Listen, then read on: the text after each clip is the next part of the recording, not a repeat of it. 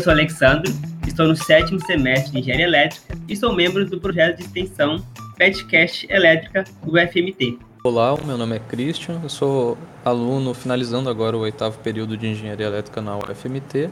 Hoje eu vou estar ajudando aqui a moderar a nossa conversa.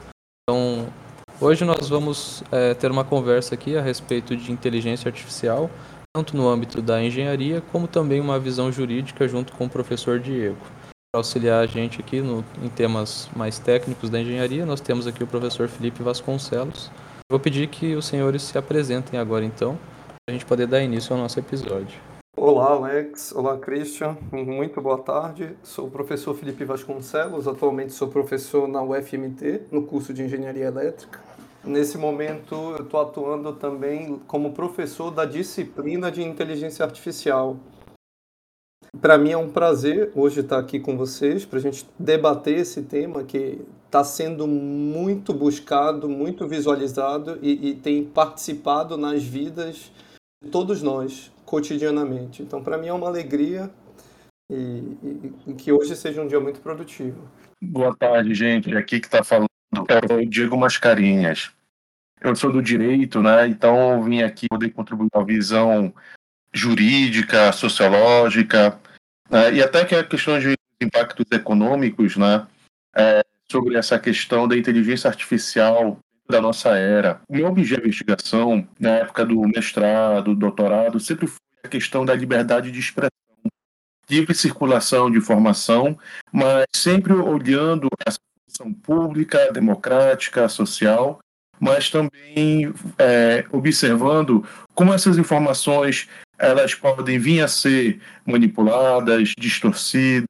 Como é que pode haver de afetação com o público em relação a isto? No final da minha pesquisa no doutorado, eu estava é, pesquisando sobre questões das comunicações, né? E observei a questão das redes sociais, né? É, fake news, e, é, e deixar claro que a perspectiva que é, a imprensa, a mídia, ela não produz fake news. São, é, fake news é produzidos em redes sociais. Então, alguns elementos muito importantes que vai estar ligado com a livre circulação de dados, de informação. É, e observei que essa nova era estava afetando a, a, a comunicação né, tradicional, como jornal, sua credibilidade, né, televisão, rádio. E hoje eu vou aqui comentar com vocês um pouco sobre a Lei Geral de Proteção de Dados, Lei de Acesso à Lei, Lei de Acesso à Informação, o projeto de lei contra a fake news, né? é, como é que outros países estão sendo tratados sobre esses elementos, porque isso aí está ligado com a questão do direito à privacidade né, dos dados e também os aspectos né, de afetação em relação ao público com a inteligência artificial que está presente dentro desse cenário, né, com os algoritmos, que é onde são os elementos que afetam a percepção humana sobre a realidade, a percepção do outro, se relacionar com o outro, e como, consequentemente, ele vai se olhar e vai se identificar né, no, dentro do seu lugar de mundo, dentro do seu lugar de fala, dentro da sociedade. Então, é, a palavra é com vocês, Alex, Christian e professor Felipe. Muito obrigado. Eu fico muito feliz, meu amigo, de estar aqui presente com você conversando. Uma satisfação aí, meu amigo. E bom, é, o que é inteligência artificial? Muito bem, muito bem. Obrigado, Alex. Então, eu, eu acho que é muito bom a gente começar essa conversa. Primeiro, explicitando alguns conceitos, deixando bem claro o que seria a inteligência artificial e, e para que eu possa contribuir aí com, com a compreensão de todos, a inteligência artificial por si só é um conjunto de ferramentas computacionais. E essas ferramentas, elas tentam simular mecanismos inteligentes que a gente consegue encontrar na natureza.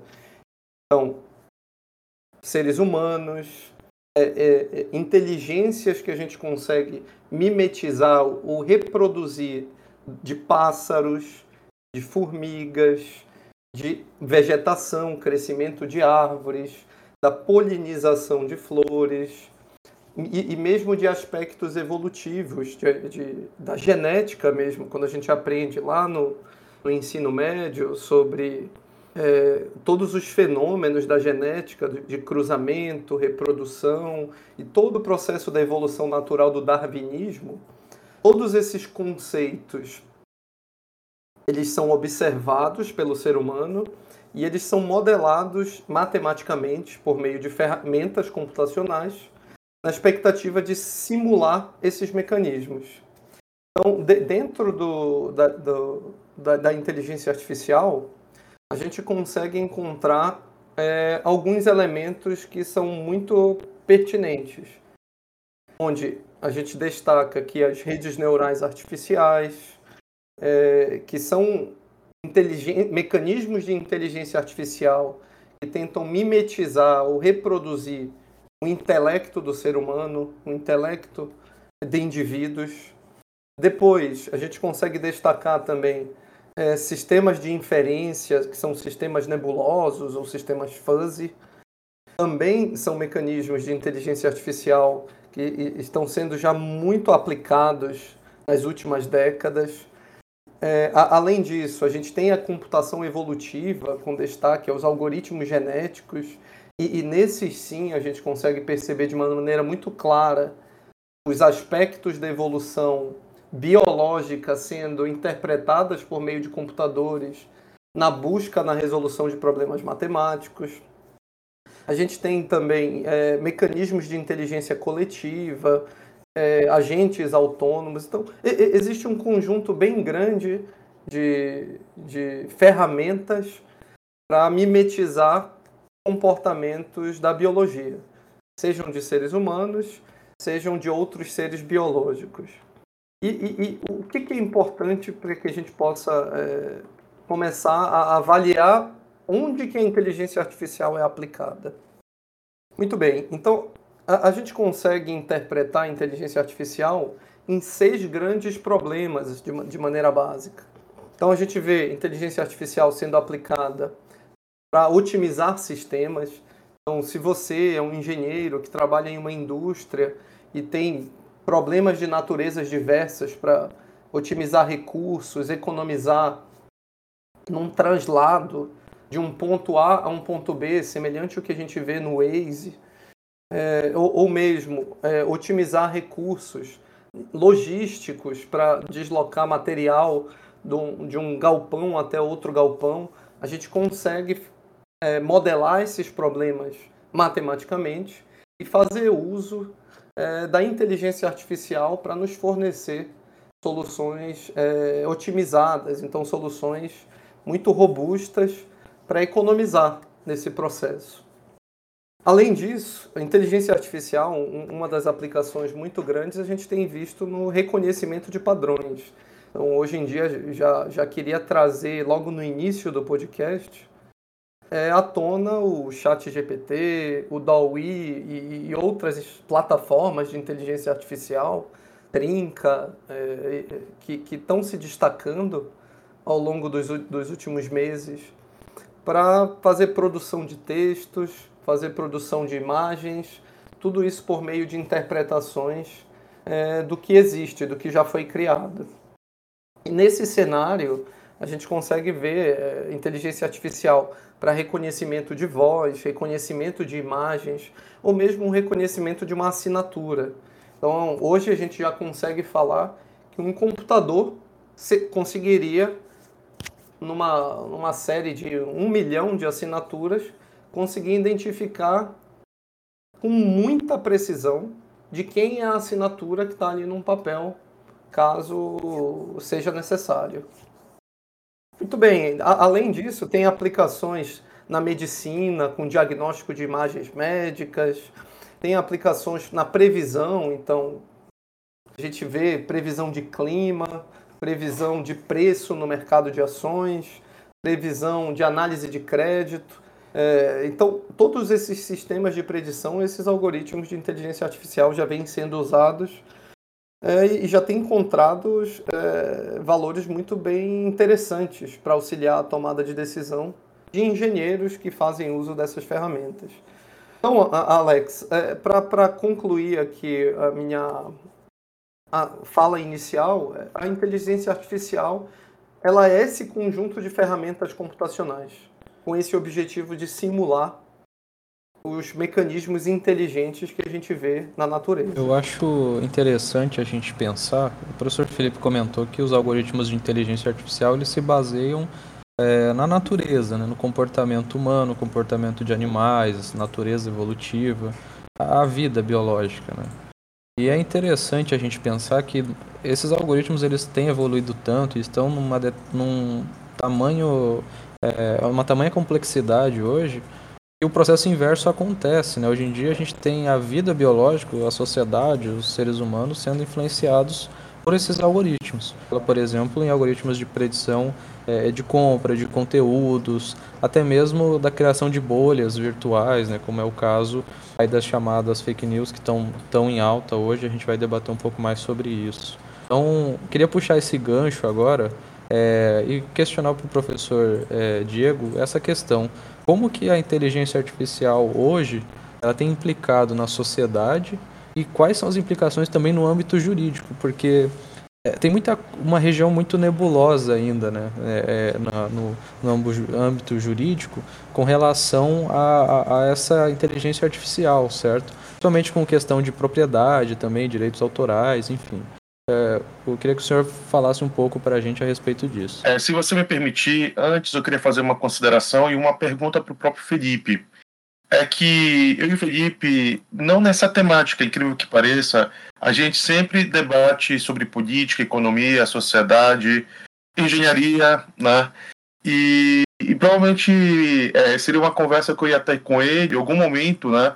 Nós nos conhecemos desde a infância, né, professor? É, de ouvindo, é, eu achei muito interessante algumas conexões que eu gostaria de fazer uma explanação e de fazer uma pergunta. Prometo que logo após isso, é, Alex, eu respondo a sua pergunta, né? Tá. Felipe, o, você está falando né, que a inteligência artificial ela tenta simular e trabalha na lógica como se fosse um ambiente né, interativo e que propõe uma simulação da natureza, da evolução da, da, e transformação dela, ajustes, né? E isso me chamou muita atenção. Tem um sociólogo né, que tem uma forte aplicação no direito, chamado Nicholas Luhmann, que ele chama de teoria do sistema. Ele fala que a sociologia dele, para poder é, impactar, né, e é uma sociologia sem indivíduo. É, e de que, na verdade, existe um ambiente, esse ambiente ele é composto com vários microsistemas, né? É, e cada um desses sistemas opera com uma lógica de uma racionalidade interna própria. Por exemplo, o direito ele opera com uma racionalidade de uma linguagem é, similar de uma linguagem de computador, é binomial né, de lícito e ilícito. Então, o, pode estar presente no ambiente, na realidade, um, uma determinada situação, mas se não tiver codificado nesse binômio dessa linguagem, do sistema jurídico, ele não vai, vai ser um ruído, não vai ter é, sentido nenhum. Por exemplo, há 20 anos atrás, os homoafetivos eles tinham algum direito jurídico em si dentro é, é, do Brasil? Não. Mas a questão da afetividade não é uma realidade que vem desde o mundo antigo né, e que foi ignorada? Sim. Então, aquilo ali é, não fazia sentido nenhum para as lentes do direito, né? É, é, é usando uma metáfora, imagine como se você tivesse com um óculos de sol é, com uma lente verde, Felipe, estivesse utilizando esse óculos e você fosse ver é, a realidade a partir desses óculos, dessas lentes, você no máximo iria ver o aspecto de verde, do mais claro, no máximo para o mais escuro. E as outras cores que são presentes na realidade não vão ser dadas e compreendidas nessa lente esverdeada. É, então, o direito de cria é, expectativa, é uma linguagem própria, ele é fechado nele, ele vai é, fazer uma leitura dentro desse ambiente próprio dentro do sistema jurídico, tá? É, é, e vários outros segmentos né, que a gente pode ver dentro da sociedade, existem outros microsistemas ou sistemas, né? Por exemplo, a economia, com essa linguagem binomial, seria da, da lógica do lucro e de não ter lucro, Né? Então, da audiência, nós podemos o que? É, televisionar para poder mostrar uma maior da maior luz pública para ela explorar isso. Até quando não tiver mais dando audiência sobre aqueles fatos e surgir uma notícia nova, é, vai ser abandonado pelo sistema midiático. O sistema político é relacionado com a linguagem de poder e não poder. Né? Então, a gente vê é, a religião como um sistema, a família como um outro sistema, e que isso vai gerar expectativas comportamentais entre as pessoas que estão dentro daquele sistema. Né? Então, o, e ele é, faz essa teoria analisando a sociedade, Felipe, a partir de uma lógica desde Maturana, né? É, fazendo uma, é, uma, uma lógica né, de análise de um ecossistema complexo e integrado. E esses microsistemas, eles vão dialogar entre si, mas um pode provocar interferência entre eles. Né? E eu estou percebendo que dentro do, do que você falou para descrever a inteligência artificial, ela também ela tenta exatamente pegar esse caráter é, da biologia, esse pensamento né, de séculos atrás da biologia, e aplicar para o desenvolvimento científico. Isso também já teve teorias sociais que foram para poder analisar, por exemplo, o próprio direito e como é que ele se importa dentro do, da sociedade. Né? Então, o, a questão da inteligência artificial, e vem meu questionamento. O, a inteligência artificial, ela vem para poder é, se moldar à realidade, né? ou ela é um sistema independente e próprio, e ela vem o que? Muitas das vezes é, transformar a nossa realidade, a nossa compreensão de mundo. Ou seja, ela não seria um algo com, é, complementar, um apêndice. Ela é um sistema que possui uma autonomia e que vai provocar interferências e no modo de pensar, de agir, de viver das próprias pessoas. É, existe é, esse potencial é, dentro dessa descrição da inteligência artificial que você fez, Felipe? Sem, sem dúvida nenhuma. Então, muito boa pergunta, obrigado, professor. É, in, inclusive, quando você estava mencionando sobre linguagem binomial, isso faz um paralelo muito forte com uma série de ferramentas dentro da inteligência artificial. E, e aqui eu faço destaque às redes neurais artificiais. Então, só para contextualizar. Perfeito. Você comentou que na, na economia a gente tem o lucro, não lucro, no direito a culpa, não culpa. É, e, e, aqui na, na, rede neural, por exemplo, quando a gente começa a estudar é, é o, o neurônio artificial, como nós chamamos, existe um paralelo do neurônio biológico com o neurônio artificial. Então, onde daria para encaixar esse seu conceito de linguagem binomial? E o que seria isso? O, o, nosso neurônio, nesse exato momento, a gente tem dentro da nossa caixa craniana aqui milhões, dezenas, centenas de milhões de, de neurônios, onde o neurônio entre si pode ter mais de 5 mil conexões entre um neurônio e outros na sua vizinhança, só que eles só trocam informação quando aquele neurônio que está imerso dentro de um fluido cheio de potenciais elétricos, ele supera um dado valor de tensão, e a gente fala que é um, é um valor de disparo. Então, quando isso acontece, a gente fala que esse neurônio ele sai de um estado de repouso e entra num estado de excitação. E esse estado de excitação ele provoca um movimento, provoca alguma alteração é, biológica mesmo. Então, se nesse exato momento eu estou abrindo e fechando a minha mão, se eu estou falando, é porque muitos neurônios aqui na minha caixa craniana, é, seguindo esse conceito de linguagem binomial, eles superam um estado de excitação e sofrem um processo de disparo. Então, o, o neurônio ele tem dois estados, ou um estado de repouso ou estado de, de disparo. E, e a gente é, consegue, por meio desse conceito, avaliar é, como que a complexidade da, da nossa caixa craniana ela, ela, processa todas as informações que, que, que trafegam né, na, na, nossa, na nossa consciência, na nossa razão. Sobre, sobre a, a, segunda parte da pergunta que você comentou, é, e, e, fez até muito bem paralelo sobre aspectos culturais, aspectos sociais, que ao longo da história sempre foram negligenciados e hoje a gente já, tem uma nova lente para poder observar esses aspectos. É, as inteligências artificiais, do ponto de vista computacional, é, é, é, interessante, professor, porque a gente tem algumas inteligências que elas não são binomiais. É, de fato. Esse autor, Felipe, ele, ele trabalha, por exemplo, com é, essa lógica de linguagem binomial, a linguagem mais primitiva e básica, e essas sequências de 0, 1, um, ou não, e só que são trilhões de sequências, é o que faz na complexidade do sistema computacional. E esse autor ele trabalha com lógica de input, output, de reset, de mudança de entendimento operacional dentro daquele sistema.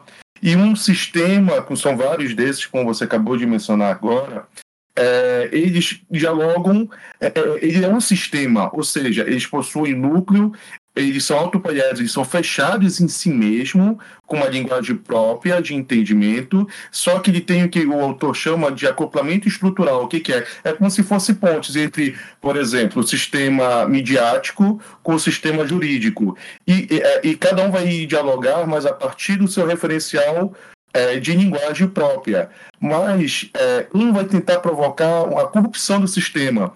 Corrupção é no sentido de uma linguagem influenciar o outro, né? no sentido de corrupção é de roubar dinheiro, né? nesse sentido que eu estou falando, né? é de corromper então, por exemplo, o tempo de um processo no sistema jurídico não demora meses, anos, né? contraditório, ampla defesa, devido processo legal, as garantias constitucionais e tudo mais. E ele é estruturado para poder ser assim e ter uma justificativa. Só que o fluxo de dados no sistema midiático, ele não é muito mais rápido? Sim. Então, quando o, a imprensa ela acaba televisionando um determinado ato e já colocando alguém numa situação de, um, de ser culpado, ocorre o quê? Uma formação de opinião pública. E isso a, acaba provocando o quê? Uma espécie de um lixamento né, social sobre aquilo ali. Tem o um famoso caso, né, muito antigo, é, um precedente que é o caso da escola base, que é, teve uma suspeita de um é, dessa escola de, de os é, educadores, funcionários, enfim, né, não lembro dos detalhes, é, de terem tido, cometido alguns certos abusos infantis. É, a escola foi depredada, Felipe. Foi depredada população local e tudo mais. E, posteriormente, foi inconcluso o processo. Ah, não deu para poder oferir essas pessoas o que foi é, é, é, eram para ser responsabilizadas ou não, mas tiveram que a sua vida completamente e injustamente devastada, né? Dentro desse sentido. Então, é, o que, que acontece em sentença judicial?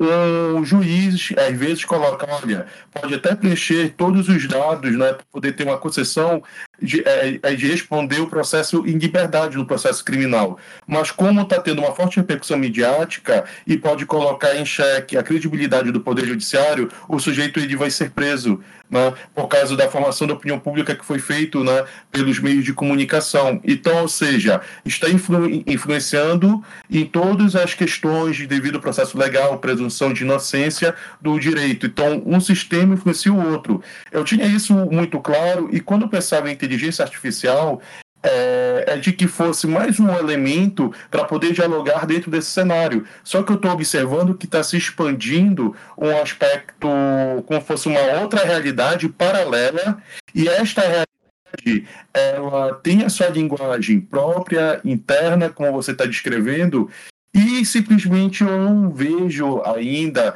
é, com propriedade estudos avançando nesse sentido para poder abordar e fazer o tratamento nessa perspectiva. E como se fosse um mundo paralelo é, é, ao nosso mundo. E, é, é, e, ele não vem no sentido de complementar, ele vem no sentido, na sua linguagem própria, interna, é, impactar transformações e mudanças, e às vezes até instabilidades né?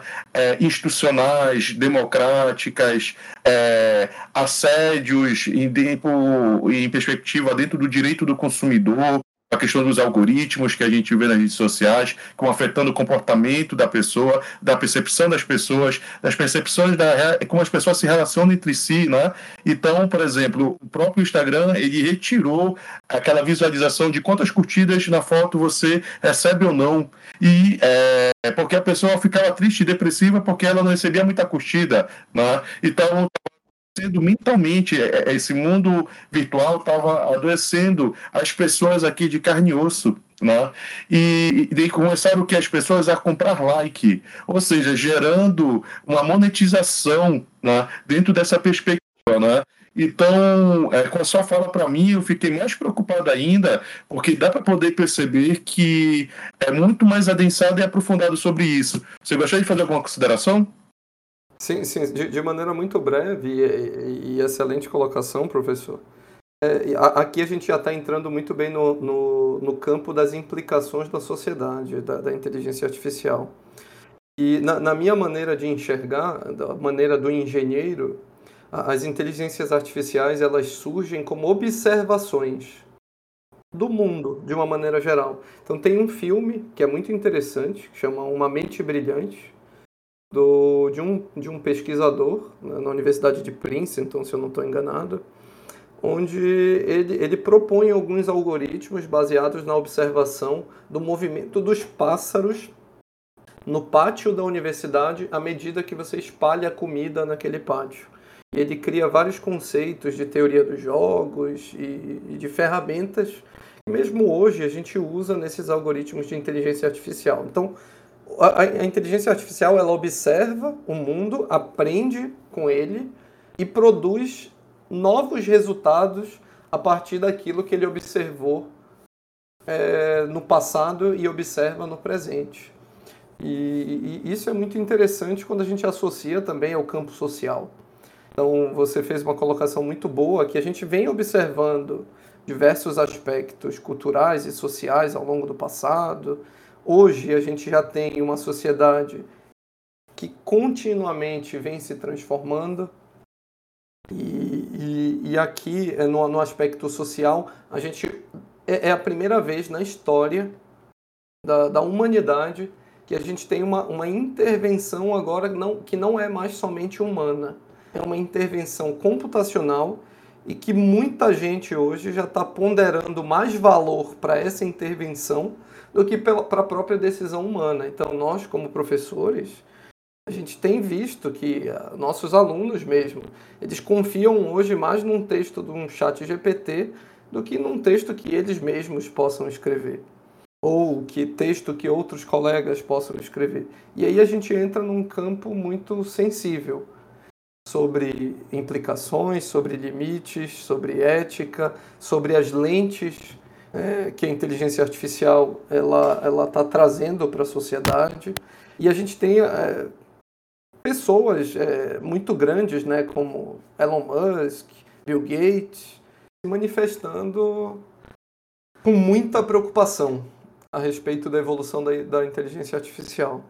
Então, são pessoas que têm acesso aos algoritmos mais sofisticados, já, já, já vivenciam no seu dia a dia é, as potencialidades desses algoritmos, assim como Facebook, Instagram, TikTok, o que seja, todos vivenciam as potencialidades e já se identificam prejuízos sociais e, e, e imagino, professor, que lacunas jurídicas muito grandes quando a gente fala nesse assunto, né?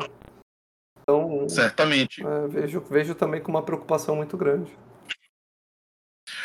Você falou em teoria dos jogos quando você estava falando de inteligência artificial, isso me chamou muita atenção. É porque dentro do direito, por exemplo, o direito penal foi excepcionado aqui no Brasil pelo professor é, Alexandre Rosa, a, a, chamada teoria dos jogos aplicada no famoso dilema do prisioneiro. Já vi a teoria dos jogos sendo aplicado no direito ambiental para poder falar que foi revitalizado no debate internacional a questão do crédito de carbono, né?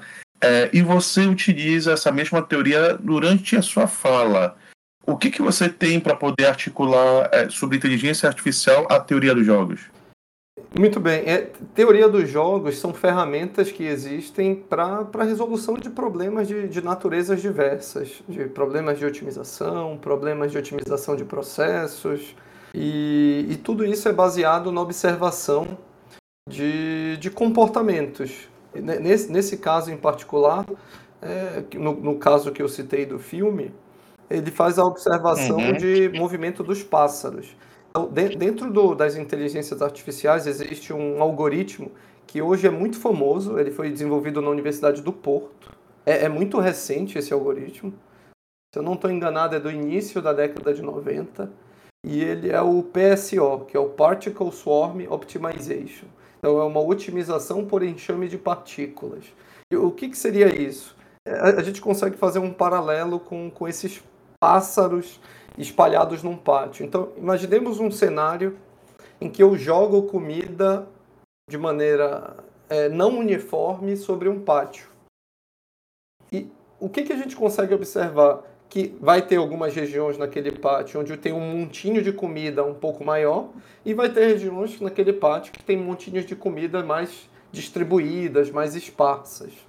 Aí, se você observar os pássaros, eles não vão todos no montinho maior. Eles também, de uma maneira natural e biológica, e particularmente eu não saberia explicar em detalhes, mas é, é biológico, eles se distribuem sobre aquele pátio para comer aquela comida. Então, no montinho maior vai ter uma densidade, né, uma quantidade de pássaros maior, só que uhum. nas áreas mais esparsas também vão ter pássaros. E eles vão estar se movimentando, buscando comida ao longo daquele pátio. Então, observando esse fenômeno, a gente percebe padrões. E aí que a inteligência artificial ela ataca. Ela percebe padrões de comportamento onde seres vivos, nesse caso, fazem conscientemente ou inconscientemente, mas que fazem com que até hoje são seres que sobrevivem biologicamente. Então aqui a gente está falando mais de 10 mil anos de, de, de de globo terrestre, né? E esses seres vivos sobrevivem até hoje. Então, o que, que eles fazem para sobreviver até hoje? Tem alguma inteligência naquele padrão que a gente não sabe explicar por quê, mas tem. Porque ele, tá, ele sobrevive até hoje. Então, bora estudar essa inteligência e bora testar por meio de ferramentas computacionais. E, então, as inteligências artificiais, muitas surgem dessas observações, professor. Entendi. É, entendi. Então seria assim, é, é, então seria uma análise de observação e de aprendizagem dentro dessa observação e aí que vem a adaptação à realidade do ambiente, né? É, e se formatando. Agora essa essa constituição dessa formação e dessa inteligência, né, artificial poderia implicar né, em uma outra pergunta e uma preocupação em, ter um processo de produção de consciência, porque se você falar existe uma forte possibilidade que esteja ocorrendo, eu vou começar a pensar em Skyline, né? E vou ficar. Eu vou me sentir em Hollywood aqui. Esse Professor, pode... não, não, não só posso falar que existe, mas pelo menos nos noticiários já, já se tem evidência disso. Então, há, há alguns meses, é, há, alguns meses, teve, deu uma notícia que o, um dos robôs do, do, da Google despertou um nível de consciência humano extremamente preocupante. Então, é, então para que eu possa contextualizar isso, é, eu, eu, vou só fazer um comentário de como essas inteligências artificiais elas aprendem então, o, o, mecanismo de aprendizado de uma inteligência artificial ela é baseado em dado histórico. Então, você tem um conjunto de dados de entrada e com aquele conjunto de dados de entrada, você já tem uma saída desejada, como a gente costuma dizer, dentro de sistemas inteligentes. Então, imaginem um, um cenário que eu tenho um carro em movimento e que eu faço várias observações, que esse meu carro ele tem uma massa de duas toneladas. e que quando ele está a uma velocidade de 120 km por hora, eu já observei que para uma dada curva, se eu fizer uma frenagem a X ATM de pressão, eu vou fazer uma frenagem suficiente para garantir com que esse carro faça uma curva com segurança. Então, a partir do momento que eu tenho uma massa de dados gigantesca, ensinando uma máquina sobre perfis de comportamento, padrões de comportamento é, que são desejados, ela começa a extrair relações entre aqueles dados todos, de modo que, para um novo conjunto de dados de entrada, ele consiga produzir uma nova saída totalmente nova e que não foi ensinada para ela. Então, de, de, uma maneira, é, uma maneira assim muito. Fantástico. Se eu ensinar uma inteligência artificial, um mais um é dois, um mais dois é três. Por favor, inteligência artificial, quanto é dois mais três? Ela vai processar e vai falar, opa, é cinco. Então, eu não ensinei para ela exatamente quanto que era 2 mais 3. Mas eu tenho uma massa de dados que eu ensino ela, dou subsídios para ela entender esse comportamento e a, partir daí ela vai conseguir estimar novos comportamentos, novas realidades. Então, no aspecto humano, no aspecto linguístico, uma rede neural, professor, ela, ela tem total capacidade de desenvolver características que não necessariamente foram ensinadas a ela. Entendi, entendi. Fantástico mesmo. Mas é, isso aí gera um problema agora. Ela tem capacidade cognitiva de fazer associações inéditas e, e, e um resultado novo que não foi ensinado ou programado para ela e tem essa autonomia. Só que aí a gente cai naquela questão do problema né, da ética. Né? E, e, dentro desses limites, na hora de fazer a formulações de resultados. Quais seriam resultados que seriam desejáveis eticamente e os outros que não são desejáveis. E aí é o ponto que é, seria um grande problema né, imensurável. Né? Você está de acordo? Sem dúvida nenhuma, sem dúvida nenhuma. E, e essa é uma preocupação. É, seria muito interessante algum psicólogo ou psiquiatra comentando isso, mas eh, por observação, a gente tem identificado níveis altíssimos de ansiedade, depressão, síndromes e e, e, mesmo no meio acadêmico a gente tem visto com uma intensidade, pelo menos é, aparentemente, bem maior. E a gente tem visto também alguns relatórios dentro das universidades e relatórios fora também apontando é, indicadores de, desse, desse aumento né, no, no, no, na própria saúde das pessoas na saúde psicológica, na saúde mental e na saúde física de uma maneira geral. E um, um ponto também que é interessante, professor, é que a, a inteligência artificial ela tem um, uma possibilidade muito grande de acentuar essas polarizações, que foi algo que a gente viu na época de, das eleições, é algo que é, obviamente que no, ao longo da história sempre existiram polarizações de distintas magnitudes, é, dentro do nosso contexto, a gente tem visto uma magnitude bem alta, podemos dizer assim, níveis de polarização, porque a, a inteligência artificial por si só, conceitualmente, ela tende a oferecer ao seu usuário, ao seu consumidor, sempre um pouco mais daquilo que ela sabe que você gosta. Entendi. Entendi. Então, se você gosta de pizza, ela vai estar sempre te mostrando propaganda de pizza. Se você gosta de um tênis azul da Nike e por alguma razão ela sabe que você gosta disso. Ela vai estar sempre mostrando promoções dele, onde você pode encontrar, modelo. Não, não e, e, isso que você está falando é algo que, por exemplo, o algoritmo do TikTok ele é diferente e é mais aperfeiçoado que das outras redes sociais. Porque o, e os usuários do TikTok falam, é, eu não apenas é, o TikTok fica mostrando aquilo que ele sabe que eu gosto, mas ele me mostra aquilo que ele sabe que eu vou gostar, que são associativas e ele vai me mostrando como sugestão. E pelo meu comportamento, eu comecei o que gastar maior tempo de tela vendo coisas novas que eu não via antes e nem sequer eu sabia que existia e que eu estou gostando e eu fico mais tempo porque ele me entende, ele sabe de que não só que eu gosto, mas aquilo que eu nem é, é, que eu vou saber no futuro que eu vou gostar, né? Então, é, isso aí corrobora exatamente essa questão dessa automatização né, e essas conexões né, neurais aí né, que você está abordando para a gente, né? essa consciência. Né? Eles avaliam coisas que a gente nem imagina. Por, por exemplo, se você abre um vídeo qualquer que esteja alguma coisa de futebol, ele conta quanto tempo você fica visualizando aquele vídeo, por exemplo quantas vezes repetiu, é, e, e, ele vai aprendendo aquele comportamento seu, que é o comportamento mais vencedor. Qual, qual que é o objetivo dele? Te segurar dentro da plataforma. Porque essa é a maneira com que eles têm para monetizar. Para poder que mais propagandas apareçam para os seus usuários.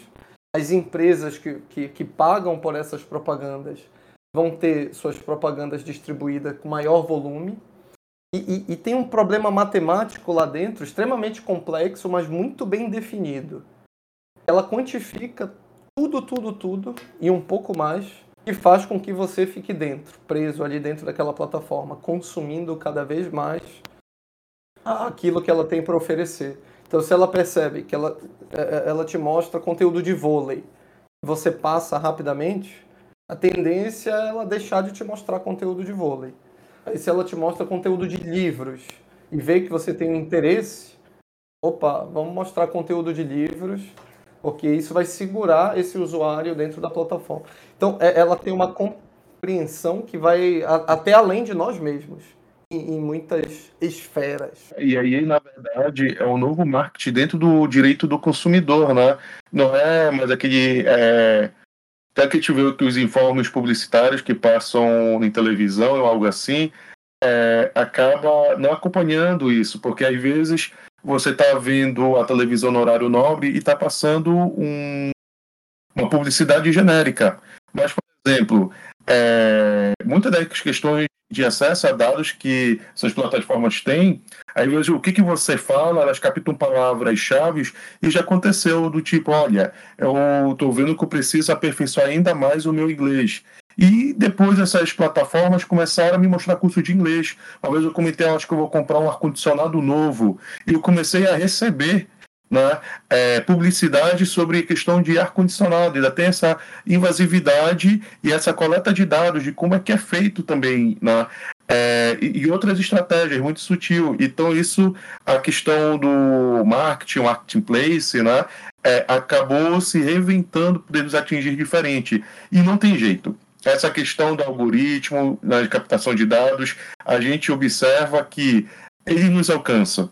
É, professor, eu, uma vez eu estava né, numa dessas redes sociais e eu vi uma imagem de um coelhinho comendo uma mora. Bichinho fofinho, bonitinho, e ele come rápido, se lambuza todo, é engraçado. Rapaz, depois disso, é, quase todo dia aparece um coelhinho comendo alguma coisa fofinha. E o algoritmo me alcançou, e quem me segue nas redes sociais vê que eu vou lá e compartilho, né? Do coelhinho, do gatinho e tudo mais, né? É, é o jogo baixa isso daí, né? Eles são tão fofinhos, mas eu, eu, eu me rendi dentro desse contexto quando me atingiram nessa perspectiva. Exatamente. Agora, professor Diego, agora que você comentou isso, é engraçado, porque realmente também acontece comigo, né? Mas, é, agora que você falou isso, me veio aqui uma dúvida, né? Eu queria, gostaria de saber é, de você como que isso pode influenciar né, o nosso comportamento, o comportamento da pessoa que está consumindo esse tipo de entretenimento, né? Então, como que o direito à privacidade ele fica exposto né, nesse, nessas situações da inteligência artificial é, está monitorando né, os nossos dados para aprender mais sobre nós, para nos influenciar. É, sim, sim. É, primeiro, é, agora, para poder também balancear o podcast, a gente falou de muita questão ética, sociedade, na de inteligência artificial, agora um pouco de questões jurídicas aqui propriamente dito, né? o seguinte, é, quando a gente está falando, e principalmente está falando de publicidade, nós temos o Código de Defesa do Consumidor, né? Tem o artigo 39 que fala de práticas abusivas, é, tem cláusulas abusivas ou, ou leoninas é, do artigo 51, mas a gente não vai ver essa realidade numa legislação que foi criada em 1990. E só que acontece o seguinte, Alex, dentro do direito, é, para poder ele, ele conseguir acompanhar e ter fôlego, né, pulmão suficiente para as transformações dentro da sociedade né, e ele intervir ali, é, não precisa ser feito necessariamente é, novas leis do direito do consumidor. Pode ser feito interpretações é, para poder é, tentar se encaixar nessa perspectiva. Eu vou te dar um exemplo de direito constitucional. Tá?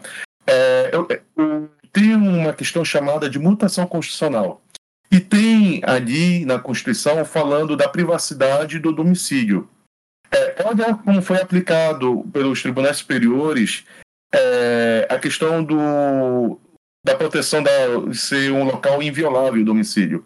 O domicílio já foi é, interpretado, além da prática normal, usual, né, que está previsto lá, como sendo, por exemplo, o sujeito, é, um advogado está no seu escritório, e sem autorização judicial, a pessoa quer adentrar lá para poder ter acesso ao seu computador, para poder ter informação aqueles dados.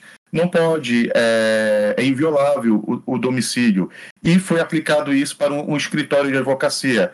Pode ser aplicado para outros tipos né, de um escritório de contabilidade, por exemplo, se não tiver autorização judicial já foi aplicado como no domicílio, por exemplo, é, uma pessoa está com tendo relações bem íntimas dentro de um quarto de motel. É, ninguém pode, sem autorização judicial, querer invadir aquele local né, se não tiver autorização, porque ali é considerado como uma interpretação apelativa, como sendo a questão de domicílio. Né? Ali já foi aplicado, por exemplo, é, caminhoneiro que dorme dentro do caminhão e tudo mais, porque está fazendo o seu ar do trabalho aquilo ali é considerado também como um domicílio. Né? É, caixa de e-mail e rompimento à privacidade ser hackeado. Né? É, a gente já viu casos é, bem polêmicos, como da Carolina Dickman, que teve uma legislação posterior. Né? Então, é, foi considerado como domicílio, um domicílio virtual. Por que eu estou falando isso e fazendo exercício argumentativo? É que uma das perspectivas para o sistema legal tentar é, acompanhar essas transformações é você fazer o quê? Uma interpretação né, é, ampliativa, extensiva desse sentido para poder alcançar essas mudanças. Né? E poderia dar vários outros exemplos dentro desse sentido. Né? É, por exemplo, na época do, na Inglaterra, na época do período vitoriano, uma, é, é um exemplo do livro do Hart, do Hart uma cigana leu a palma da mão de uma pessoa, né? E foi o quê? Crime de bruxaria.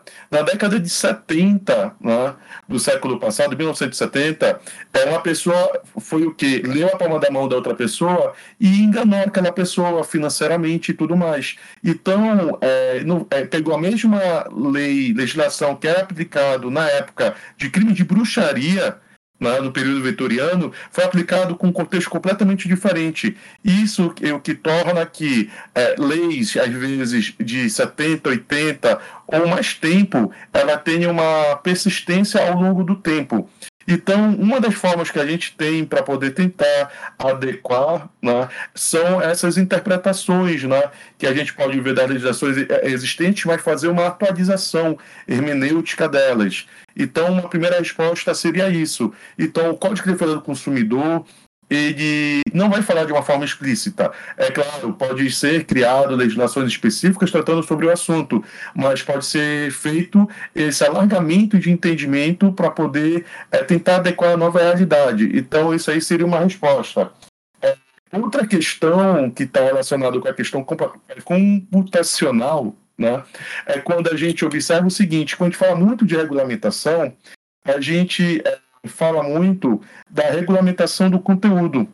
Só que, na verdade, tem que se tratar a regulamentação das plataformas e também da regulamentação posteriormente do conteúdo. Então, primeiro, a regulamentação das plataformas ela vai dizer respeito com a coleta desses dados não são feitos, né?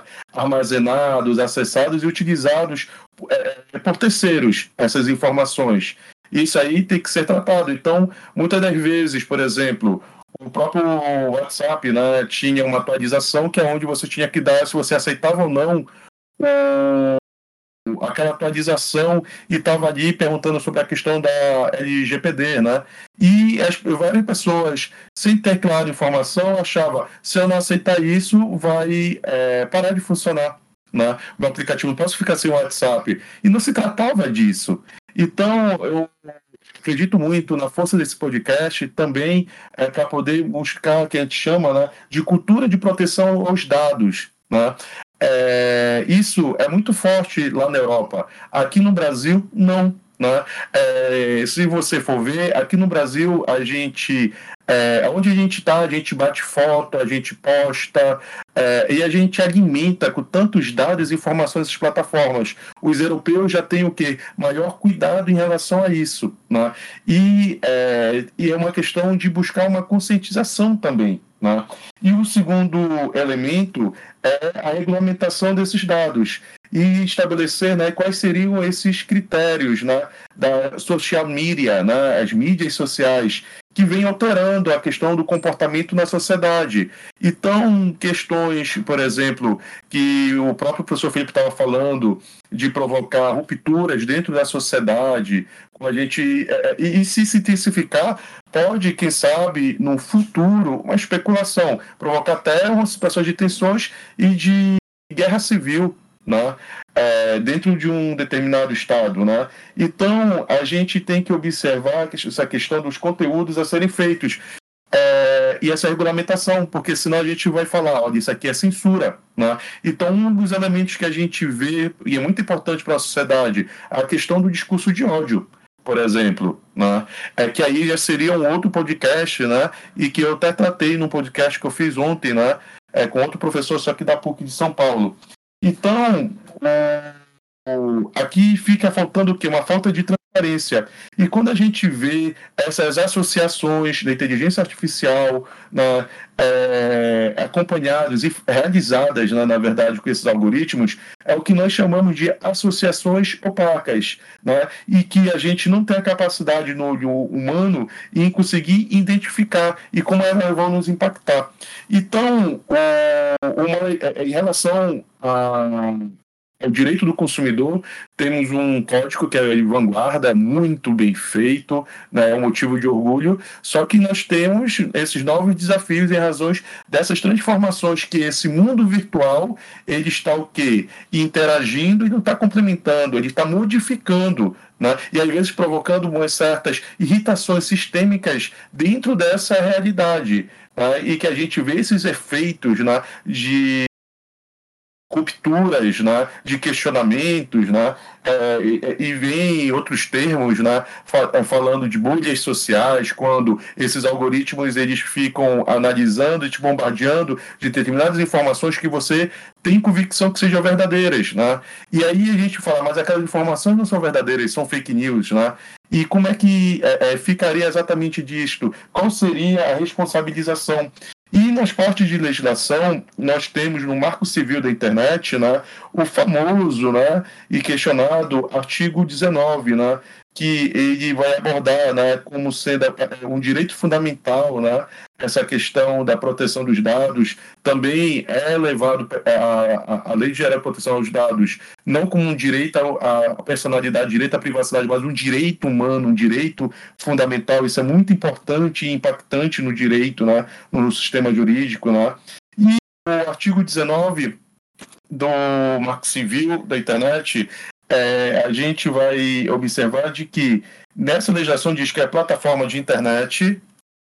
Obrigado. E plataforma de internet não tem uma responsabilidade é, é, de que se tiver que fazer um bloqueio, você faz o bloqueio, solicita via Poder Judiciário, e o Poder Judiciário que vai o que determinar o que deve ser bloqueado ou não. É aquele vídeo que deve ser retirado do YouTube ou não por exemplo. Né? E aqui a gente observa que é, se é recriado um novo espaço, um novo mundo aqui, né, pelo, que entendi das considerações, a gente tem que avançar para esses aspectos né, de uma responsabilização né, que a gente de respeito né, das plataformas.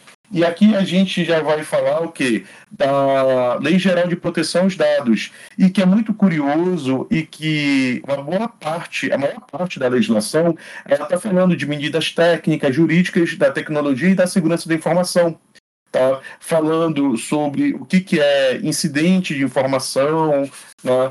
É, o que, que são vazamentos de dados. Né? Então, por exemplo, incidente de informação, Alex, seria quando você tá, é, você pegou um pendrive e pediu para uma pessoa passar um arquivo para você no pendrive e você foi no banheiro. Só que o seu pendrive está cheio de, cheio de informação. É, a pessoa aproveita o seu descuido e pega as informações do seu pendrive. Né? Isso é chamado de incidente das informações. São pequenas situações que vão acontecer quando alguém vê os dados é, do meu computador, é, do meu pendrive, como eu estou falando para vocês. E tem agora né, a questão né, de vazamento de dados. Como a gente viu, né, é, a gente ficou. É, teve notícia ou algo assim, não me lembro direito, sobre a questão do ConexSUS que parou de funcionar. Né? E eu te digo mais: quem é o principal sujeito que mais tem dados né, das pessoas? É exatamente o Estado. É, tem sim uma agência para poder regulamentar isso, que é a Agência Nacional de Proteção de Dados, a ANP, né? É, e esses dados, né? É, tem essa agência, tem os dados, né? Temos o, a Lei Geral de Proteção de Dados falando no seu artigo 7 dos dados gerais, que são aqueles dados né, que são que o sujeito tem para poder fazer políticas públicas. São dados que estão é, relacionados à proteção de crédito, a, a é, dados que têm órgão de pesquisa, administração pública, contratos, é, tutela, proteção, a saúde, legítimo interesse, processo judicial, sigilosos, a questão é, dos herdeiros, né? E temos o artigo 11 que estamos falando de dados sensíveis, né? E tem que ser dado né, é, somente com o nosso consentimento, que envolve já questões de não aplicado de dados para situações de políticas públicas, mas, por exemplo, a tua biometria, a tua identidade é um dado. Então, é, não pode, por exemplo, para poder você ingressar no local, né, vamos supor que na guarida do seu prédio, para poder você ingressar, você e vou instituir a biometria. Eles têm que te dar uma outra alternativa para poder você entrar com um cartãozinho né, magnético, por exemplo. Por quê? Porque isso aí é um dado né, sensível teu. Né? Precisa desse consentimento a ser dado. Você não pode ser forçado. É, elemento de dados seus sobre questões religiosas, foro íntimo, né? É questão de gênero, né? a questão de ordem política, por exemplo. A gente vai observar, né? E, e, e, como é que a gente observa né, práticas para poder o quê? Você, é, fazer essa coleta desses dados? Esse que é o ponto. Quando você entra né, nos sites, não tem aqueles cookies, né? Por exemplo, você entra no site, aparece tanto cookie, né? Que você quer logo ver, visualizar e sair aceitando tudo, né? A finalidade é para poder tentar massificar as informações, para poder avaliar o seu melhor o seu perfil, até o seu perfil como consumidor, por exemplo. Né?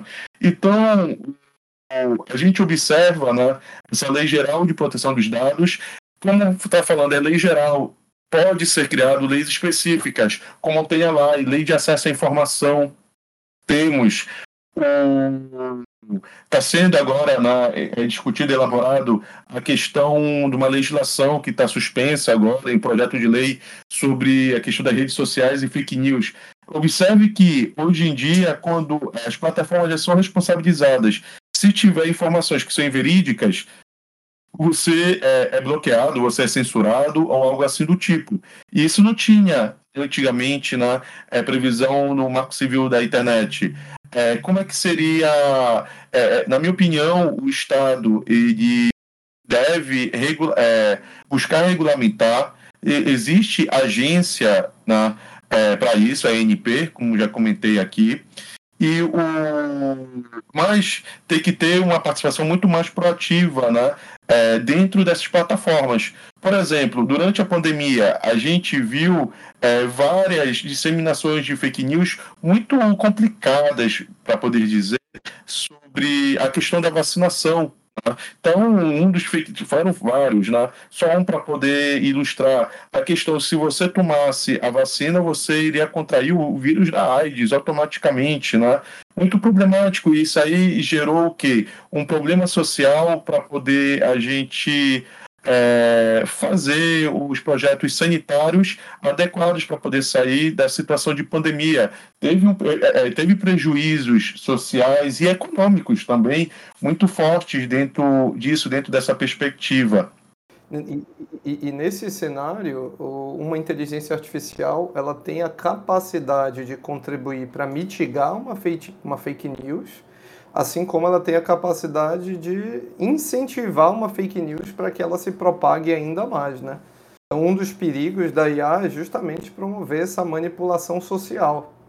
Então, se você é uma pessoa que só consome de uma dada fonte, ela vai sempre te dar daquela dada fonte, independente da veracidade. Agora, eu tenho uma, uma, um questionamento aqui com relação a, a, a essa disseminação de notícias falsas, a essa é, liberdade na criação de vinculada né, à liberdade de criação de conteúdo que as inteligências artificiais estão tendo. A gente tem tido ferramentas de automação com inteligência artificial, por exemplo, em e-mail. Agora o Word já tem disponível ferramentas, Excel, todas as ferramentas que a gente costuma utilizar.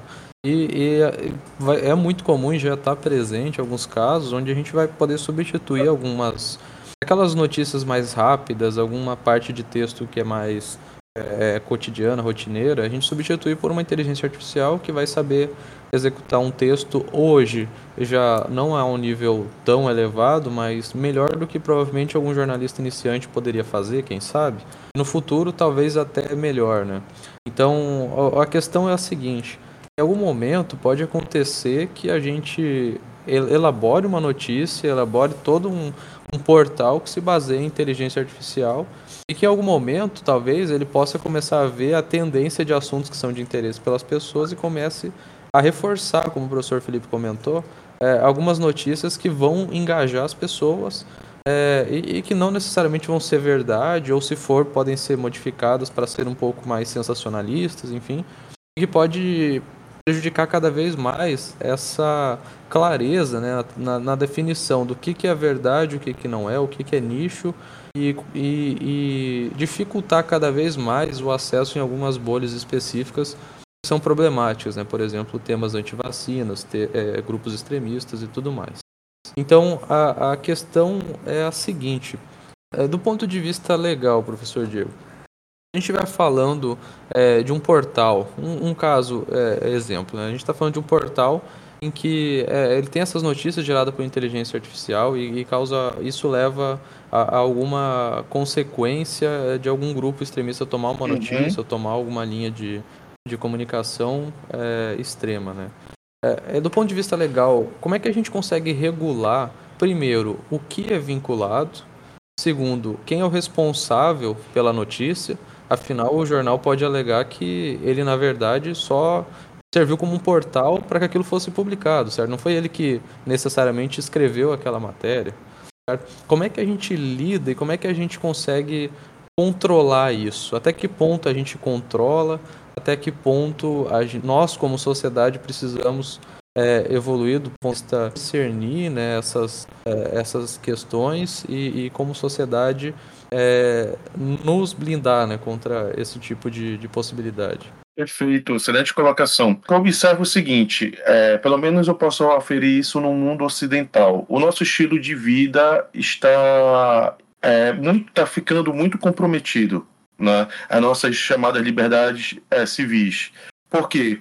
Porque é, no mundo ocidental o nosso grande portfólio não é um valor de visão de mundo, não é democracia. E a democracia é a pluralidade de ideias. Tem uma realidade, aquela realidade pode sofrer várias interpretações, e é onde gera esses debates. Se nós temos esses algoritmos para poder é, contradizer, gerar bolhas sociais, né? isso é muito preocupante. E você me perguntou, né? É, como que a gente faz para poder buscar uma regulamentação e depois responsabilizar? É, o, o, seguinte, por exemplo, na Alemanha, é, redes sociais que tenham pelo menos 2 milhões de usuários, elas vão passar por esse maior fiscalização e maior controle. Aqui no Brasil, até esse projeto de lei ainda pode sofrer alterações, está no Senado, está o quê? 10 milhões de usuários. Então, os principais, é, como o Facebook, o Instagram, e Twitter, dentre outros, vão estar dentro desse nicho. Mas existe o quê? Outras redes sociais que são pequenas, né, que não vão sofrer esse processo de regulamentação. Você está entendendo? É muito complicado. É, eu poderia dizer mais, por exemplo, hoje em dia, Alex, nos jogos online, o, o sujeito está jogando uma partida interativa, os jogadores eles não interagem, não conversam entre si. E, é, e tem é, muitos desses é, grupos mais radicais, eles conversam sobre aquela perspectiva bastante controvertida para os direitos humanos, de perseguição, grupo a minorias, as próprias instituições, né? uma contestação, e eles estão conversando em jogos online, não é necessariamente é, nas plataformas de redes sociais em si. Os jogos também se tornaram. Então, o, o ponto que fica de análise muito preocupante é que a regulamentação ela está fazendo um corte de quais seriam os que vão ser regulamentados em si, dentro desse caráter, e outros não. Né? E ainda abre o que? Uma possibilidade de continuar gerando o que essas questões dessas bolhas sociais aí e esses outros elementos, né? Conversando aqui com vocês sobre o projeto de lei da fake news, né? Sobre a questão da responsabilização, o seguinte, na época da pandemia, foi criado né, um consórcio né, da imprensa. Depois que passou a pandemia, já não tem, para poder averiguar se tem, se a verdade é, é, um fake ou não é um fake news. Né? O que está sendo debatido exatamente hoje no ano de 2023, nesse momento do Congresso Nacional, essa responsabilização deles. Né? Eu acredito o seguinte, que eles têm uma capacidade enorme de monetização, eles têm uma estrutura muito forte, né? o marketplace é, se modificou, a gente vê a nossa realidade, por exemplo, lojas como Varejo, né? é, lojas americanas, Magalu e tudo mais, é, enfrentando certos desafios financeiros que também está é, tem a pandemia, é claro, mas também por causa dessas vendas online, né, e dentre outras empresas muito fortes e prestigiadas, é, e isso também está levado à monetização dessas plataformas. Então, elas é, no meu agora minha análise, elas devem ser também o que responsabilizadas. Por exemplo, quando a gente fala da estrutura de poder do Estado, legislativo, judiciário e executivo, né? É, a gente observa que eles têm uma lei protegendo, instituindo poder para eles, mas também existe uma legislação que limitando né, o seu o exercício do seu poder. E nós é, falávamos é, sempre a questão da imprensa como sendo uma espécie de quarto poder. E havia um debate, olha, deve haver uma legislação para poder o quê? Proteger a imprensa. Como, como, é que a imprensa ela é vista em vários países, por exemplo? O que acontece com a imprensa na Venezuela? Né, e outros países. Então, a, a imprensa ela tem o que, que tem que ser protegida e, consequentemente, é, também haver o que certas limitações. Mas a gente tem que ver o que, que também tem que ter muito cuidado com isso, para não cair em questões né, de censuras prévia, é, censura prévia em si. Por que eu estou pegando isso como paralelo? É, é muito comum, até na sua própria fala, isso é realmente normal, a gente falar de fake news e falar dos meios de comunicações tradicionais, vamos dizer assim assim, que a mídia, que a imprensa, né, esses meios de comunicação, que a gente observa que dentro da teoria da comunicação, falando de jornalismo, a gente está vivenciando uma terceira fase, que é da mediatização, é das redes sociais, de que o público, é, historicamente, no passado, né, o público é, leitor, ele era um sujeito passivo. E de que a gente analisava a responsabilização das empresas né, de comunicação, da imprensa e do conteúdo. Mas o público leitor ele era passivo nesse processo comunicacional. Hoje a gente observa que com a mediatização né, nessa terceira fase, é, ele saiu da condição de um sujeito passivo para ser um sujeito ativo e ele trabalha né, com uma forma, com um elemento, com uma fonte dentro do, da constituição da informação e aí a gente vê como um grande instrumento de espaço propício para isso as redes sociais. É, tem um exemplo de um professor, né, do Fausto Neto, que ele coloca, é, quando ele relata aqueles movimentos que eu acho que era por 50 centavos, que teve de aumento abusivo dos ônibus, né? e teve todos aqueles protestos. Estava sendo televisionado e um repórter chegou e abordou com um sujeito é, perguntando para um dos protestantes, e aí, é, então, perdão, perguntando para um policial, e aí, vocês já conseguiram falar com os líderes? Ele falaram assim, olha, não tem líder. Né? É, todo mundo tem quer ter direito de fala, todo mundo quer falar, todo mundo tem uma opinião, não existe uma pauta, não tem com quem dialogar. É um problema posto e que a gente não consegue é, solucionar porque a gente não chega numa pauta de reivindicação em si. Bem-vindo à era das redes sociais, bem-vindo a essa mediatização. E isso tem que ocorrer o quê? Uma, é, é, ou seja, gera uma questão de uma necessidade de uma regulamentação né? mas tem que ter muito cuidado para poder evitar questão de um autoritarismo, de uma censura prévia, né? É, é, é, muito delicado esse assunto mesmo, tem que ter muito cuidado. É, e a gente vê esse sujeito como um elemento protagonista da informação e que não existia antes. E aí, no meio disto, para poder piorar, veio que uma mediatização profunda né, que é, começa a ter escritos sendo publicados de uma forma mais forte é, a partir do ano de 2018 e que falando sobre esses algoritmos, essa inteligência artificial que veio o impactando nessa percepção que o público tem em relação aos assuntos da sociedade e impactando a questão do comportamento. Então, está é, tá sendo discutido Alex, no Congresso Nacional, se cabe responsabilização deles, até medida, é, e cabe responsabilização, né? a gente já está vendo uma questão de fiscalização, né? ali de assuntos que são inverídicos e tudo mais, é, tem uma retenção já, né? mas está é, tá suspenso, está sobreestado né? a votação dentro do, do Congresso. E eu queria aproveitar para poder comentar, para poder ver como é impactante também a questão das redes sociais, é quando tem um autor, né, o Sodré Muniz, ele fala que a relação entre as pessoas é, se modificaram. Né? Então, a forma de interagir com as pessoas, por exemplo, o sujeito ele vai bater uma foto automaticamente câmera de celular já tem filtro. O cara bate uma foto, ele vê que ele tá bonito, ele olha no espelho, ele vê que ele não corresponde com aquela imagem. É quase que uma projeção dele, é um avatar dele. Ou seja, é algo virtual dele que está no mundo virtual, mas que está impactando na interação social dele com outras pessoas. É é, por isso que a gente vê, por exemplo, uma mudança comportamental entre as pessoas e aumentando muito a questão de cirurgia plástica. Então a gente observa que é uma capilaridade, uma densidade e o impacto que isso está provocando no elemento comportamental, elemento psicológico nas pessoas em vários segmentos.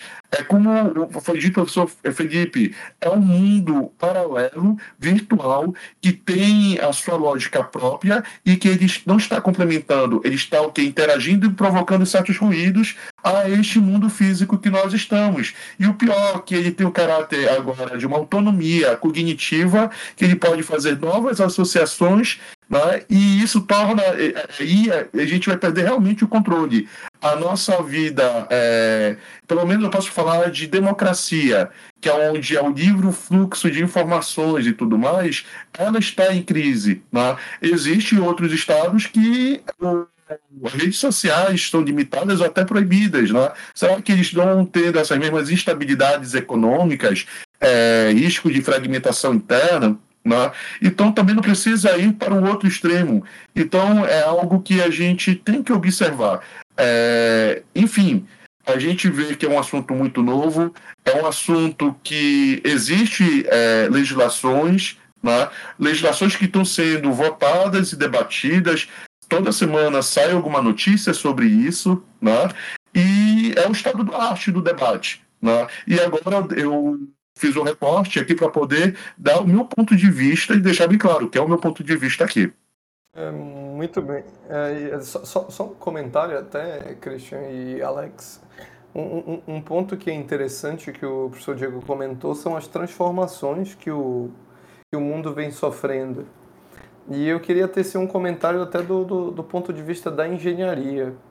O, o, hoje em dia a gente já tem visto tecnologias de IA sendo capazes de fazer a reprodução, inclusive não só de imagens, mas também de vídeos, né, como deepfake, dentre outros, onde a gente consegue colocar uma dada pessoa falando sobre um dado assunto com, uma, com, uma, com um nível de fidelidade extremamente elevado e a, até que ponto isso aí pode é, a, a, até um dia começar a invalidar dentro do meio social, dentro do meio jurídico, a, validade e a veracidade de um vídeo que hoje ainda é um pouco menos questionada no âmbito social, no âmbito jurídico, imagino.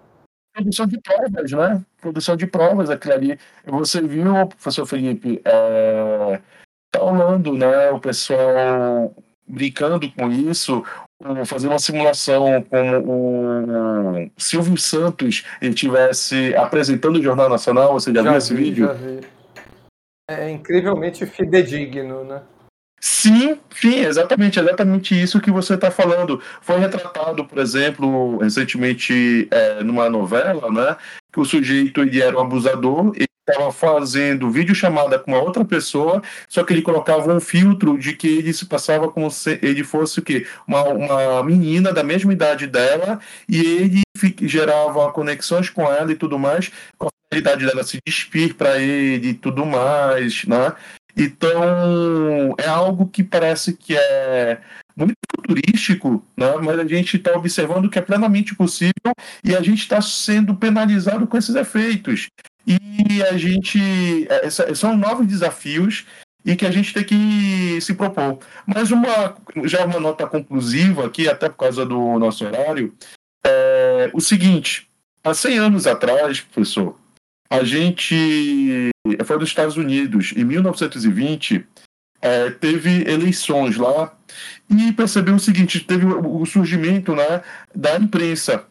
E ali é, foi visto pelas teorias da comunicação, Macombs né, relata sobre isso, que, é, é, que tem dez tópicos de assuntos é, que ele chama de agendamento, né, que pode ser do interesse do eleitorado. Por exemplo, um desses tópicos, inflação, desemprego, a questão do estrangeiro, né, é, a questão de danos ambientais, é, segurança pública e dentre outros temas. E foi percebido que ali naquelas eleições o que ficou sendo vinculado muito, por exemplo, é, é aleatório, uma hipótese, a questão de segurança pública, vamos supor, e que o candidato que estava alinhado com a questão de segurança pública e colocar com a pauta de prioridade é o candidato que estava cotado para poder ganhar aquelas eleições. Então, falando assim: olha, teve algo que estimulou uma percepção de uma opinião pública, de uma formação pública, e isso daí é algo que a gente precisa estudar. É um desafio que precisa ser posto.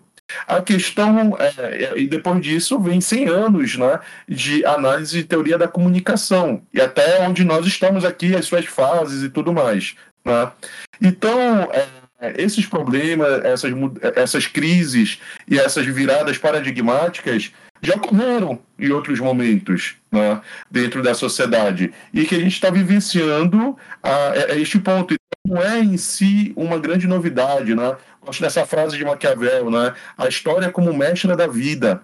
Né? Então, a gente tem que analisar e tentar buscar a, fazer análises é, sociológicas, jurídicas e da engenharia né? Por isso que nós estamos aqui dialogando. E é, eu fiquei impressionado como a gente tem, na verdade, pontos de afinidade. Era uma suspeita, né? não é, professor Felipe, que tinha dúvida, e conversas rasas sobre isso. A gente nunca sentou para poder conversar. Era uma sugestão e que a gente observou, né, falou, é, até preocupado, né, é, do tipo, será que a gente vai conseguir fluir um debate? Será que vão ser duas linguagens tão fechadas que não tem como comunicar? E na verdade foi exatamente o oposto, né? E eu acho que esse diálogo, o diálogo interdisciplinar, é um caminho associativo que nem como aí faz, né, para poder a gente conseguir e outras veredas, outros caminhos para poder resolver essa questão. Enfim, espero, Alex né, é, e Cristian, ter contribuído aí também né, com, com o debate, ter mostrado o que, que nós temos de legislações, o que nós não temos, é, demonstrar que as legislações existentes podem sofrer uma atualização de interpretação, né, como eu falei para vocês, né, é, impactos sociológicos, abordagem ética, humanista aqui, né, dialogando. E, professor Felipe, muito obrigado também, meu amigo, é, por essa oportunidade e pela recepção que eu tive também né, é, do podcast dos alunos de engenharia da, da, Universidade Federal do Mato Grosso. Maravilha, maravilha. A gente agradece, professor. É, tipo, eu mesmo, né, como aluno de engenharia e admirador né, da inteligência artificial, não tinha parado assim para pensar tanto nessa questão social, porque para nós, né, para mim pelo menos, é só questão de aplicar nos, meus, nos problemas de resolução na área da engenharia.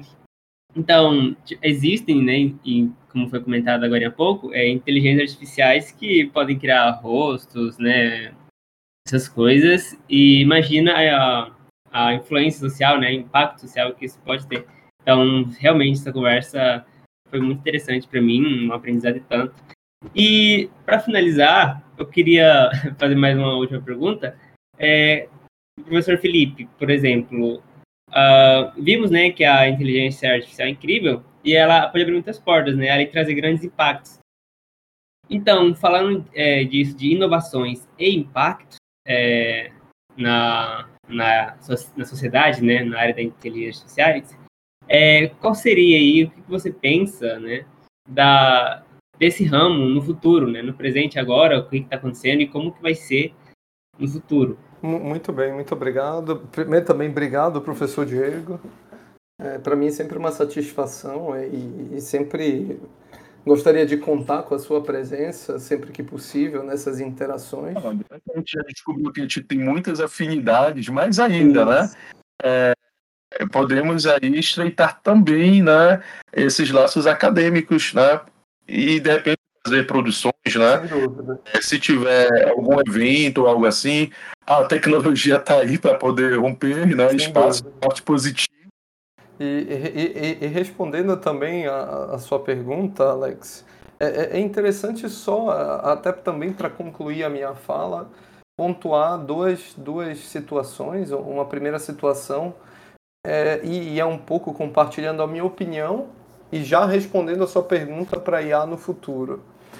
É, não, não, hoje eu não tenho ainda uma decisão é, 100% clara, mas eu, eu, também faço parte do time, é, até a presente data, das pessoas que entendem que inteligência artificial precisa sim de algum mecanismo de regulamentação, algum mecanismo de regulação. Então a gente comentou agora há pouco sobre a possibilidade de criar falsas evidências com nível de fidelidade extremamente elevado, de muito difícil percepção, mesmo para um outro algoritmo tentar identificar se houve ou não houve algum tipo de fraude, algum tipo de adulteração, de, de tal maneira que uma regulamentação poderia prever que vídeos produzidos por IA pudessem gerar alguma codificação de fácil detecção.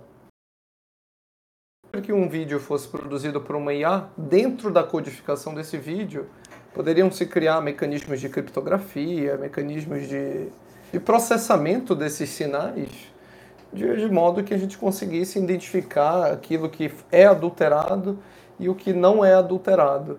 E que esse fosse um, um, um padrão que pudesse ter alguma espécie de reconhecimento, alguma espécie de criptografia, pudesse inclusive pensar em, em blockchains e utilização dessas ferramentas para validação desse, desse, desse, tipo de material que é produzido por uma IA. Ou, ou seja, pensar inclusive em ferramentas tecnológicas para dar suporte à área social e jurídica no, no que uma prova é ou não é fidedigna, é ou não é proveniente de uma inteligência artificial. Então, aqui a gente teria que fazer uma discussão bem ampla e, e, e aqui eu já engato também a, a segunda parte, que é justamente a sua pergunta sobre inteligência artificial no presente e no futuro, sejam para engenheiros, sejam para pessoas, é, mesmo não especialistas, mesmo na área do direito ou na área das engenharias e das ciências da computação. E eu entendo que a, a inteligência artificial ela tem um, um papel que hoje é praticamente inevitável a sua utilização, a sua evolução e a, e a sua presença cada vez mais marcante nas nossas vidas. Sejam no nosso celular, no nosso computador, quem tem é, um Alexa em casa, Siri, Siri né, do, da, da Apple, quem tem é, cada vez mais os nossos dispositivos, eles estão interconectados entre si e cada vez mais eles trocam informação entre si para que um aprenda com o outro sobre comportamentos distintos de uso, comportamentos distintos é, cotidianos e, e, mesmo na área da medicina, para que a gente consiga fazer prevenção mesmo de câncer de mama, prevenção de doenças que possam ter algum tipo de origem hereditária, com uma identificação muito, muito prévia. Já, já pude ver inteligências artificiais atuando também na área da odontologia, fazendo cálculos e estimativas de idades ósseas. Já vi é, inteligências artificiais, mesmo na área do direito, dando suporte a, a análises de documentações, a produção de documentações, para otimizar o tempo da, das equipes envolvidas no desenvolvimento de uma petição de um, e de uma documentação jurídica. Nas engenharias, as aplicações são diversas em todos os setores, uh, particularmente no setor elétrico, que eu estou bastante envolvido. A gente já começa a ver um rompimento daquela indústria que é bastante conservadora é, frente às mudanças tecnológicas e ela ficando mais inclinada à adesão dessas novas tecnologias, sejam concessionárias de distribuição, concessionárias de transmissão de energia, geradoras, empresas de óleo e gás, mineradoras, vendo aplicações também para a saúde e segurança do trabalho, que é uma preocupação cada vez mais crescente. Então, empresas investindo é, em tecnologia para proteger seus funcionários estão trabalhando em ambiente de risco. Então, tive a oportunidade de participar num projeto de pesquisa e desenvolvimento pela Universidade de São Paulo, onde a gente desenvolveu alguns elementos vestíveis e, e fazia uso de mecanismos de inteligência artificial para identificação de contextos que nós chamamos.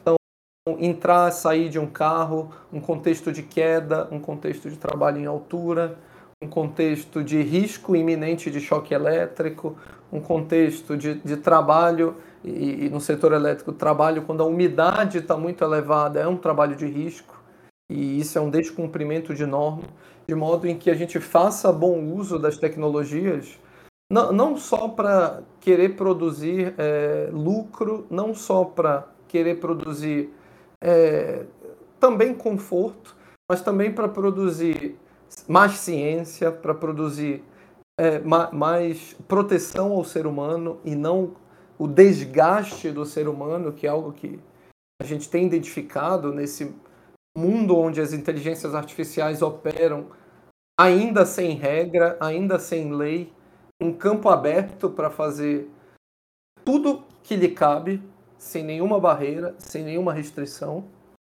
E, e, e, e concluo que no campo da engenharia, eu, queria compartilhar até com engenheiros e futuros engenheiros e profissionais é, que almejam de alguma maneira conhecer inteligência artificial, um profissional hoje ele não pode, na minha opinião, ser formado sem conhecer os conceitos da inteligência artificial.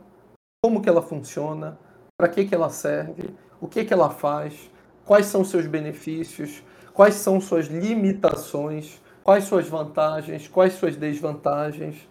e, e assim sucessivamente. E, e para concluir, é, é, é funda eu faço esse convite a, a todos que nos escutam, porque essa é uma transformação do século XXI. E a partir de hoje, todos nós, sem exceção, vamos estar é, imersos em um mundo é, em que ferramentas de inteligência artificial vão estar mais presentes, desde dispositivos eletroeletrônicos muito, muito simples, mesmo se prevê em equipamentos como um fogão, onde eu possa ter algum mecanismo de, de, de monitoramento inteligente com inteligência artificial para trazer algum conforto, algum requisito a mais para aquele usuário, micro-ondas, geladeira, é, equipamentos mesmo da nossa casa.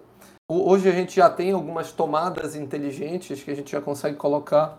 Ainda é um equipamento em ascensão, as pessoas ainda estão começando a usar um pouco mais.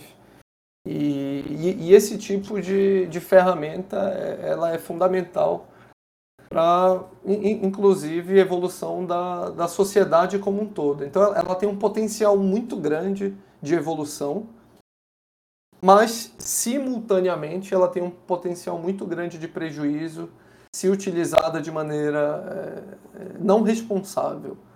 Não, não diria que é de maneira desordenada, diria que é de maneira não responsável, onde a ética, o respeito, é, todos os requisitos como o professor Diego mencionou muito bem, que evoluem mesmo desde a Grécia Antiga, mesmo de Roma, de requisitos jurídicos que vêm sendo desenvolvidos. É, e que é uma ciência, a ciência jurídica, é, ao longo dos últimos séculos, se isso for é, simplesmente deixado de lado e, e, e, o único objetivo seja modelar uma equação matemática para maximizar lucro, é, isso aí vai se tornar extremamente preocupante e, e, a gente pode sim ter consequências muito é, drásticas para a sociedade consequências psicológicas, consequências sociais. Eu, hoje, na, na, na posição de professor, consequências educacionais, onde os novos formandos poderão vir a ter limitações, é, mesmo de raciocínio lógico, limitações de escrita, limitações é, cognitivas, de percepção, uma, limitações para analisar um problema e propor soluções, porque podem passar a utilizar a inteligência artificial como muleta para justificar é, tais limitações. Então, concluo aqui a minha fala no, com, com essa preocupação e, e, e, gostaria de compartilhar que ainda assim é sobre, sobre os benefícios que podem ser é, produzidos por meio de ferramentas que fazem uso de inteligência artificial. Devolvo a palavra para o Christian e para o Alex e mais uma vez agradeço também o convite. Que está indiretamente associado à fala do professor Felipe, mas eu acho que é muito importante. É, a gente está falando do algoritmo que cria o que percepções de da de, e a gente falou de democracia e de bolhas sociais, né? E de afetação de comportamento humano. Só que o que. E no meio disso a gente falou a questão do fake news, né? Eu gostaria de deixar muito claro, e eu gosto muito, é, que é um conceito muito confuso, já, já falei, que é o conceito da Comissão Interamericana. E que fake news não é produzido pela imprensa, né? fake news é, ele é produzido o quê? em redes sociais, ou pode ser em blog e tudo mais. Por quê? Porque vamos supor que um canal de televisão ele transmita uma informação inverídica, né? É, você não consegue identificar que foi aquele canal que, que transmitiu aquele dado e você pode claramente fazer a questão da responsabilização civil. Quando a gente está falando da lei de fake news, a gente não consegue identificar da onde veio a fonte daquela informação. Ou seja, gera, fica com questionamento quem, como é que a gente vai responsabilizar juridicamente para aquela circulação daquele dado.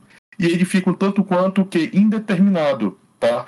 É, tem a finalidade de provocar desinformação né, também. Né? Então, só deixar bem claro, é, esse conceito e por que fake news é de blog, redes sociais, né, dessa era digital e não da era da comunicação, da era analógica, como a gente via em outros conceitos.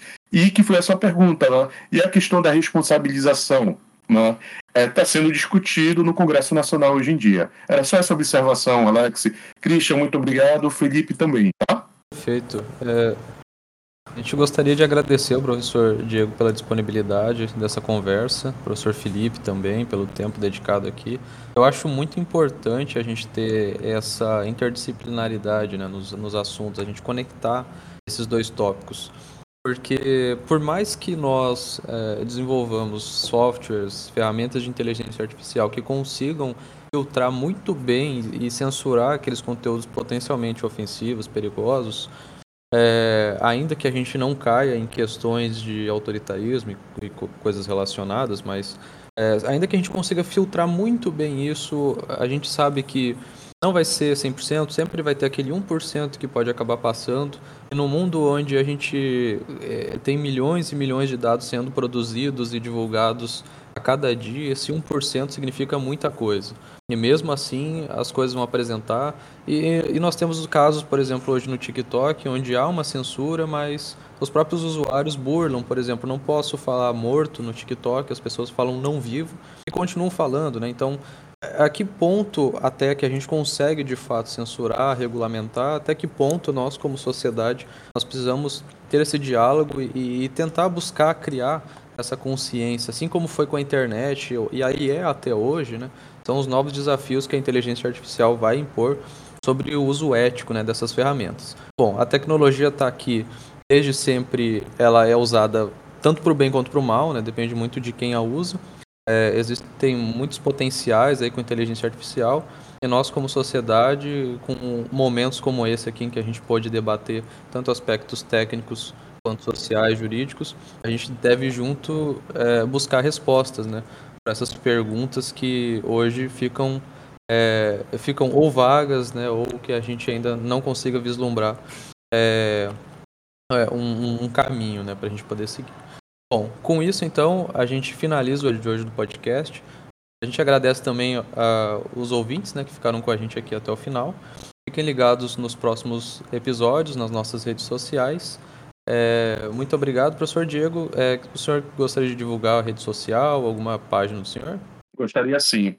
É, eu tenho uma rede social, né, um perfil profissional, que é onde eu tenho um grupo de pesquisa sobre liberdade de expressão, é, eu posto ali, que é o prof. Diego Mascarenhas, está no Instagram, a parte boa, né? É, da, da tecnologia, tá? E convidar os alunos, né? É, sou professor da Universidade da Amazônia, da UNAMA, sou professor da Faculdade Cosmopolita, e convidar vocês para o grupo de pesquisa, para a gente pensar de uma forma conectada com nossos desafios atuais, Tá? O módulo que foi ministrado nesse semestre foi sobre é, fake news, sobre mudança da comunicação dentro do, da esfera pública. E no, o segundo módulo, que vai ser no segundo semestre, provavelmente vai tratar sobre a questão do discurso de ódio, a criminalização de movimentos sociais, que é algo que versa sobre a questão do conteúdo da informação né, em si. E, é, enfim, então a gente aborda muito questões, por exemplo, de documentos da Comissão Interamericana de é, Direitos Humanos, fazendo relatórios sobre como é que é a violação de direitos humanos aqui no Brasil, sobre a questão da liberdade de expressão aqui no Brasil. Né? E faço esse convite para poder integrar e nós produzirmos juntos e contribuir para essa sociedade. Obrigado, professor, pela contribuição. Sigam o professor nas redes sociais, sigam o Instagram do Petcast e Spotify para estar por dentro dos nossos episódios. E é isso, pessoal. Até o próximo episódio. Tchau, tchau. Obrigado, pessoal. Tchau, tchau. Obrigado, pessoal. Tchau, tchau. Obrigado.